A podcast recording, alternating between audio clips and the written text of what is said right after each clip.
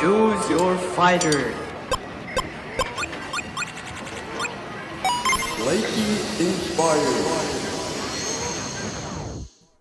Hola mundo, ¿cómo están? Buenos días, buenas tardes, buenas noches, dependiendo la latitud y longitud donde te encuentres. Gracias por estar con nosotros en este nuevo episodio de Cloud Scouts. Nosotros estaremos hablando de tecnologías Cloud Native, de nuestras experiencias en la implementación de las mismas en proyectos y el análisis de algunas de ellas. Yo soy Jaime Montero y conmigo se encuentran Jesús González y Alex Parra. ¿Qué tal? ¿Cómo se encuentran? Muchísimas gracias Jaime, me encuentro de maravilla, gracias por preguntar. Sí, como bien dices, este proyecto nace de la necesidad que teníamos o que vimos de compartir la experiencia que hemos adquirido en, en estas tecnologías de Cloud Native y de Cloud Computing y la idea pues también es regresar a la comunidad algo de lo que nosotros hemos aprendido. Pues al final de cuentas nosotros tres tenemos muy bien arraigados el pensamiento de open source y de software libre.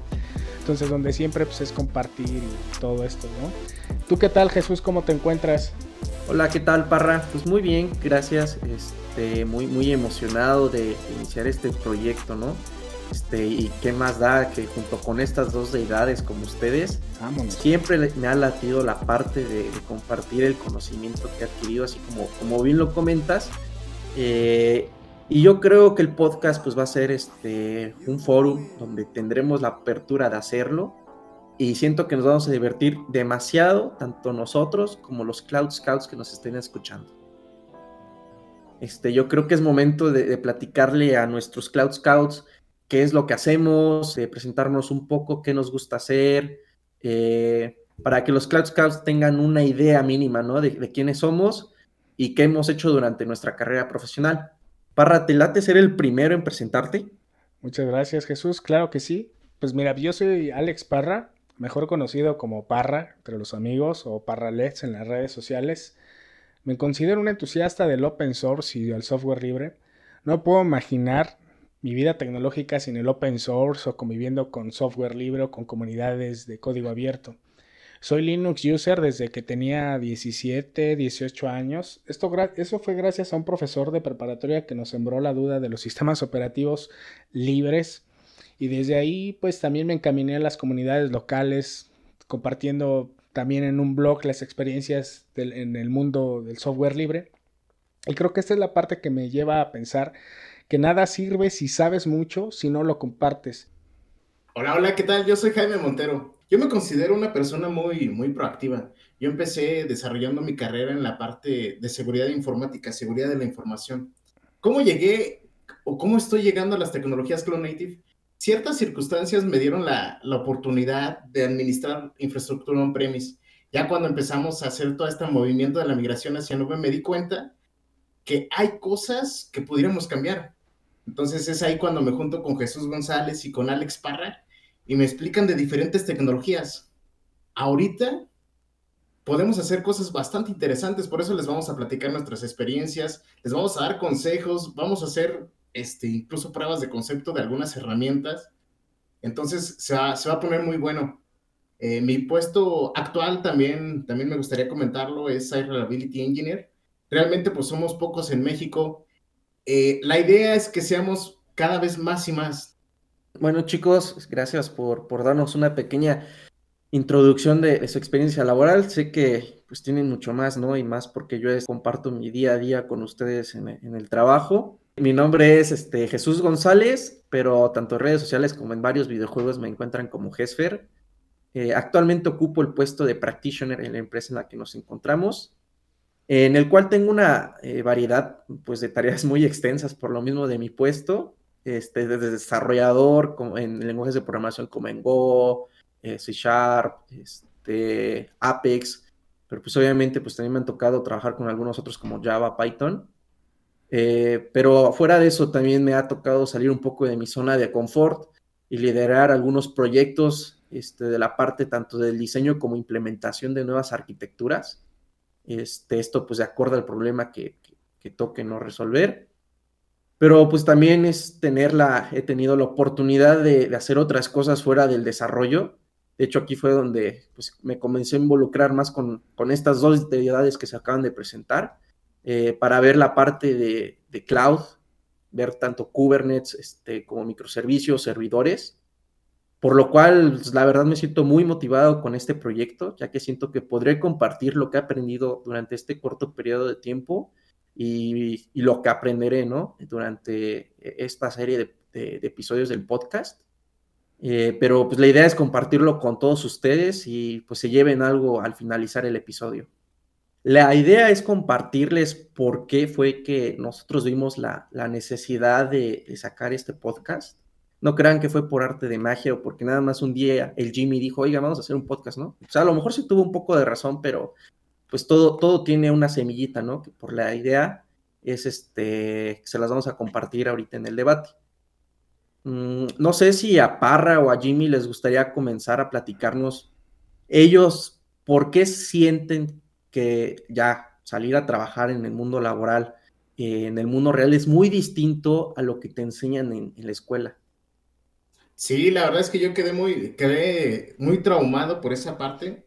Fíjate que en la, la, universidad te enseñan las bases, ¿no? Eso sí, eso sí no lo puedo negar. Pero llegas al mundo real donde te empiezas a enfrentar con, con tecnologías, con metodologías, con otro tipo de cosas que no enseñan en la escuela y yo, pues, al menos a mi parecer, pues me quedé, me quedé sorprendido, ¿no? Oye, Jaime, en este momento le, les acabas de romper el, corazón a tus profesores de universidad. No sé si recuerdas el capítulo de Los Simpson donde está Lisa y que rompe según el corazón a, a quién, a quién era, a Martin o no me acuerdo a quién. Yo creo que así me imaginé a tus profesores, ¿no? En este momento con esta frase que nos acabas de mencionar. No, pero es que, no, es que dan, las bases, pero ya, ya, ¿cómo se podría decir? Ya en el mundo real ya, ya las cosas son muy diferentes. Por ejemplo, eh, metodologías de, DevOps, métricas de DevOps, microservicios, contenedores, un continuous integration, un continuous delivery, un, este, ¿qué te podría decir? Hasta cómo armar una imagen de Docker, ¿no? No, eso no, no, no te enseña, ¿no? Pero fíjate ahí, Jimmy, que yo creo que no es culpa del profesor 100% o, de la escuela, sino es de las pláticas que hemos tenido casi a diario. Creo que es algo de personal, una actitud personal de conformidad, donde como dices, a lo mejor son las bases lo que te enseñan, pero pues obviamente ellos no te van a poner un trabajo como ya en la vida laboral, ¿no? Donde son varios este, desarrolladores involucrados o varias personas involucradas en el mismo proyecto pero pues yo siento que ahí tú eres el que tienes que dar ese paso adelante, eh, buscar la manera de, de cómo lo que ellos te dieron de base, llevarlo al siguiente nivel. Sí, Jesús, y fíjate que eso es algo, y no me dejará mentir Parra, eso es algo de lo que a mí me caracteriza, ¿no? Siempre, siempre querer salir de esa, de esa zona de confort, así como lo acabas de decir. Te enseñan las bases, o sea, está bien, pero de ti depende si te quedas ahí. Si quieres dar el paso al siguiente, al siguiente nivel, eh, depende de ti. Entonces, con que le estés, en este momento que le estás dando clic para escucharnos a nosotros tres, ya estás dando un paso. Nosotros te vamos a tratar de dar consejos basados en nuestras experiencias, basados en nuestros proyectos que ya implementamos. También de los errores, porque dos que tres veces también Parra ya le tocó tirar la aplicación en horario productivo, ¿o no? Ah, caray, sí. Esa no me la sabía, Jaime, que, pero bueno, fíjate que esto que comentan es muy cierto. O sea, yo creo que también depende mucho de la mentalidad que tenemos nosotros. No quiero decir como mexicanos, pero a lo mejor sí de, de que como universitarios en ese momento pues nos llama la atención otra cosa, entonces queremos las cosas más rápido. También la forma en la que actualmente se viven las, las cosas es muy rápido muy rápido. Entonces, la universidad, pues también siento que va muy, muy así en, cuestión de, de, su comunidad, ¿no? Es decir, los, los, mismos estudiantes como que quieren todo rápido. Entonces, pues ahí es donde, donde también creo que, que está el, tema, ¿no? ¿no? No quiero decir que sean todos los estudiantes los que sí deciden, ¿sabes qué? Pues eso no me gusta, es mucho.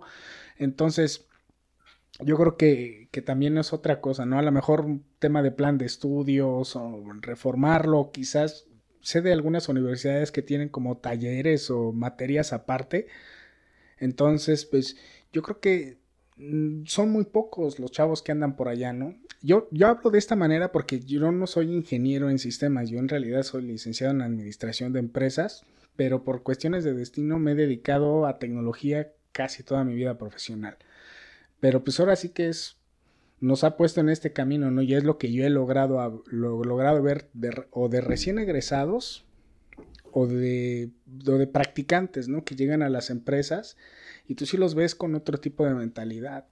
Pero fíjate que ahí, para o lo que comentas de los mecanismos que debería de buscar la, la, universidad para eso, como bien lo mencionas, pues está en la parte de los planes de estudio, ¿no? Eh, pero yo siento que lo malo es de que la educación a nivel nacional no te deja ser tan flexible en ese aspecto, porque pues como saben existen las carreras este, certificadas, las licenciaturas, ingenierías, entonces, pues en base a eso, pues te piden ciertos requerimientos o ciertas cosas, que a veces ves a los profesores desde dos años antes preparando todo eso para el nuevo plan de estudios, pero pues tú sabes que nuestra área en esos dos años pues realmente cambia todo, ¿no? Este, pero pues sí es algo muy, muy complicado yo la verdad de verlo de esa manera, de que desde tus materias bases en los temas te metan ese tipo de, de, datos. A lo mejor ya en un taller como tú mencionas, este sería el, la manera como de darle la vuelta a ese sistema tan estricto. Pues sí, como bien dices Jesús, toda este, esta parte del plan de estudio sí es muy cierto. O sea, a lo mejor a nosotros desde afuera se nos hace muy fácil decir, oye, sabes que las universidades tienen que cambiar, pero entonces en realidad no es el sistema de las universidades, sino es más arriba, ¿no? Yo creo que las instituciones que rigen esa, eh, eh, a las universidades creo que deberían de ser más ágiles y deberían de, estar muy sensibles a lo que está pasando en, en, el escenario tecnológico. Porque pues yo, yo sé de chavos que salen, todavía les me dicen que son, que, ¿qué lenguaje de programación sabes? Me dicen HTML o me dicen Java, que yo considero que HTML, CSS lo debemos de saber, al menos todos, como un tipo de, de base. Pero sí, mm, llegan y dicen, ¿sabes qué? Lo único que sé es Java. Oye, ¿has hecho algo en JavaScript? Y pues te dicen, pues sí, es que he hecho algo con, HTML. Entonces creo que también ahí es, es parte también del, crecimiento. También hay chavos eh, que son practicantes que tienen muchas ganas de aprender. Y ellos te dicen, ¿sabes qué? Yo sé que pues la universidad lo que me enseñan no es nada que ver de lo que de lo que veo acá o lo que me van lo que puedo ver y ellos mismos le dedican unas horas de su tiempo a estarse clavando en todo este tipo de tecnologías de innovación no Sin, por no decir que cloud native o, o todo esto sí para fíjate que que, sí, tal cual como dices, ¿no? Nos ha tocado este, entrevistar a, practicantes que, se quieren incorporar con nosotros, que nos dicen, ¿sé Java? ¿Sé C Sharp? ¿Sé HTML? ¿Sé PHP? Cuando nosotros sabemos que esas tecnologías para nosotros pues ya este, pasaron como, como a ser, pues se va a escuchar hasta feo, ¿no? Pero obsoleto, ¿no? Entonces, eh, fíjate que algo muy, muy cierto es cómo, cómo nos siembran la base, ¿no? De una programación orientada a objetos. Hay como que yo, yo siento que agarra ciertas metodologías, eh, estructuras de código, no sé, algo que, te deje la universidad para que tú puedas ya este, no agarrar un, Java, no un C Sharp, no, un PHP, tú ya agarras otro tipo de lenguajes, un, un Python, ¿no? Por, así este, decirlo, un Rose, un, ¿qué más será? Un Go. Entonces ya empiezas a agarrar, pero ya tienes, este, se puede decir que las bases para poder salir adelante. Pero, fíjate ahí, Jimmy, que yo siento que la verdad, eh, el lenguaje de programación no importa tanto, sino que lo que realmente importa es que tú como desarrollador este, evoluciones, ¿no? O sea, eh, eh, porque es tan fácil, o sea, a mí me tocó muchos en la carrera que les ponían proyectos, se metían en Stack Overflow, copiaban el código y lo pegaban, ¿no? Pero siento la verdad que eh, no importa tanto si sabes Java, si sabes .NET, si sabes PHP, sino tú cómo resuelves el, problema, ¿no? Que por ejemplo, pues como saben, pues Microsoft ahorita le está dando un segundo aire a, C Sharp con todo lo de NetCore para microservicios. Entonces, realmente no siento que tenga que ver el lenguaje de programación, sino la forma en que tú resuelves las cosas. O sea, eh, el paradigma orientado a objetos, pues es la base, ¿no?